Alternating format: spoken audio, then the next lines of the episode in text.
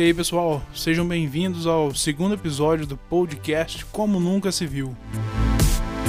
Tenho certeza que você, meu amigo de profissão, engenheiro ou arquiteto, já se pegou em dúvida quando ouviu falar de BIM.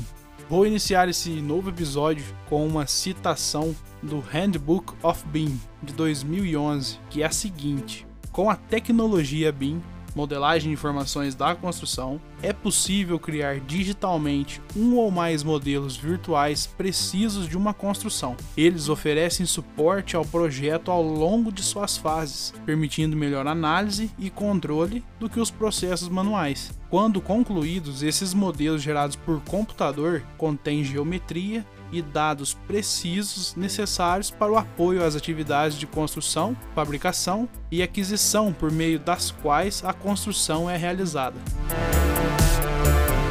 Todo mundo sabe ou tem conhecimento que quando o CAD foi introduzido no mercado, também houve uma grande revolução. Alguns profissionais relutaram e pensaram que o CAD não ia vingar. A questão é que o CAD se tornou um grande sucesso e hoje é impossível imaginar um profissional da área de construção, seja engenheiro ou arquiteto, até mesmo designers de interiores que não usam nenhum tipo de software para desenvolver seus projetos. A questão que fica é a seguinte: se o CAD funciona, então por que o BIM? Exemplificando inicialmente de uma maneira bem simples, imagine a seguinte situação. Você está fazendo seu projeto, seja no AutoCAD ou qualquer software de CAD, e você desenha uma porta. O software CAD não entende que o seu desenho é uma porta. Ele não visualiza sua porta como uma porta. Ele pode visualizá-la como uma polyline, como uma line ou que seja um bloco. A tecnologia BIM é diferente. Quando você insere uma porta no projeto, o software entende que aquilo é uma porta. Então isso te possibilita inserir informações sobre aquela porta, o fabricante, sobre o modelo, até mesmo o valor. E isso te possibilita gerar planilhas, quantitativos com uma maneira muito mais eficiente. Eu sei que essa explicação que eu dei parece uma explicação óbvia, mas até então softwares CAD não funcionam assim. O BIM veio para mudar o mercado, assim como o CAD quando foi introduzido alguns anos atrás.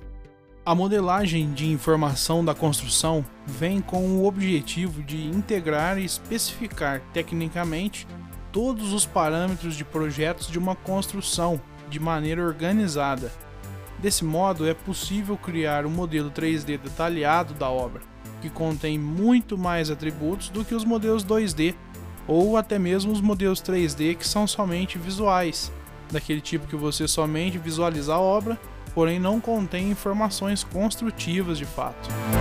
Uma obra totalmente conectada com certeza é um dos maiores benefícios da adoção desse sistema. Assim como todos os processos de uma obra ocorrem de maneira integrada, possibilitando a resolução de problemas de maneira ágil ou até mesmo a prevenção desses problemas, otimizando o tempo de trabalho e acarretando em uma maior assertividade em cada etapa da construção.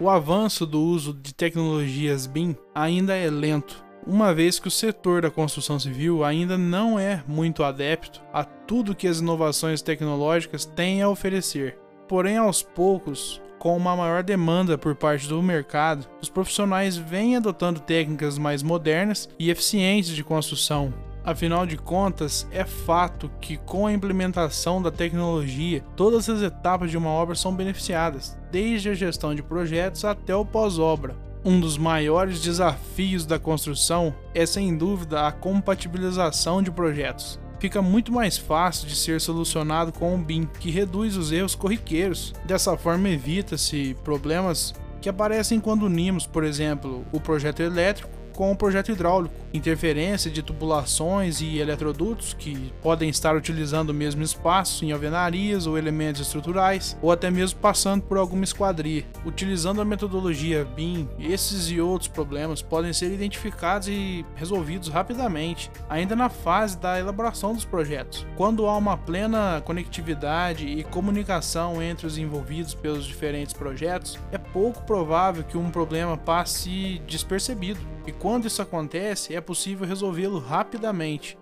Isso evita retrabalhos, diminuindo os custos e o tempo da obra. No entanto, meus amigos, é preciso ficar atento, porque o BIM não é um software, mas sim um novo conceito na elaboração de projetos de construção. Muitos ainda pensam que trata-se de uma ferramenta de modelagem 3D, porém o BIM é uma definição e uma forma de gestão da informação que aplica diferentes sistemas. É, portanto, a união da tecnologia dos softwares com uma gestão da informação eficiente e uma cultura de comunicação atuante no dia a dia. E agora, depois de termos conversado bastante sobre os princípios da metodologia BIM, podemos falar sobre alguns programas, algumas ferramentas que nos auxiliam no desenvolvimento dos projetos. O primeiro da lista é sem dúvida um dos mais famosos. Se trata do Revit, cuja empresa desenvolvedora é a Autodesk, que também é detentora do famigerado AutoCAD. A Autodesk lançou o Revit visando a modelagem da informação nas disciplinas de arquitetura, estrutura e instalações prediais. Os pontos positivos são a visualização 3D de alta qualidade e detalhamentos realistas de alta aceitação no mercado. Porém, os pontos negativos é que se faz apenas a modelagem, não possui sistemas de cálculo e nem de análise. Não considera as normas brasileiras, remodelagem trabalhosa, possui usabilidade considerada complexa, especialmente para projetistas com pouca afinidade tecnológica. E o segundo software da nossa lista é o ArchiCAD, que é desenvolvido pela empresa Graphisoft, é, que é uma empresa considerada pioneira em ferramentas CAD. Desenvolveu também um dos primeiros softwares com implementação BIM, capaz de elaborar a geometria 3D e compatível com os computadores da Apple. Os pontos positivos é que o ArchiCAD é considerado fácil e leve de usar, apresenta velocidade superior aos concorrentes e possui elevada qualidade de documentações. Além disso, conversa com outros softwares BIM e CAD através do OpenBIM. Porém, o problema é que a solução é focada em projetos de arquitetura e a quantidade de usuários no Brasil é inferior se comparada à demanda mundial. E o nosso último exemplo, agora para cálculo estrutural, é o TQS, que é desenvolvido pela empresa TQS. É, a TQS é especializada em softwares para cálculo estrutural, em concreto armado, protendido, alvenaria estrutural e estruturas pré-moldadas. Os pontos positivos é que ele é capaz de calcular e detalhar pilares esbeltos, tem como diferencial o sistema de interação solo-estrutura. Os pontos negativos é que ele não abrange o fluxo completo de projetos de estruturas metálicas sistemas de planta, de forma, sem automatização de posição de textos e cotas, e a usabilidade um pouco complexa. Pois é, meus amigos, vemos que o BIM só funciona corretamente a partir da integração entre setores e seus profissionais. As empresas que se resolverem adotar a tecnologia BIM precisam buscar a integração entre as diferentes fases do projeto. As construtoras que terceirizam seus projetos precisam se comunicar com as contratadas, já que muitas vezes projetos hidráulicos, elétricos e estruturais não são realizados pela mesma empresa que faz os arquitetônicos. O BIM permite essa integração das áreas ou de setores de uma empresa facilmente. E para você que curtiu o nosso segundo episódio, inscreva-se no nosso podcast. Ele está disponível no Anchor, no Spotify, no Google Podcast e também em várias outras plataformas. Dessa forma, você ficará por dentro de todos os episódios que serão lançados. Lembrando que toda semana tem episódio novo. Lembrando que no nosso Instagram, arroba como nunca se viu oficial, terá um post exclusivo sobre esse episódio. E nesse post você encontrará dicas exclusivas que farão a diferença na sua formação na metodologia BIM. E por hoje é isso, meus amigos. Um grande abraço e até a próxima construção.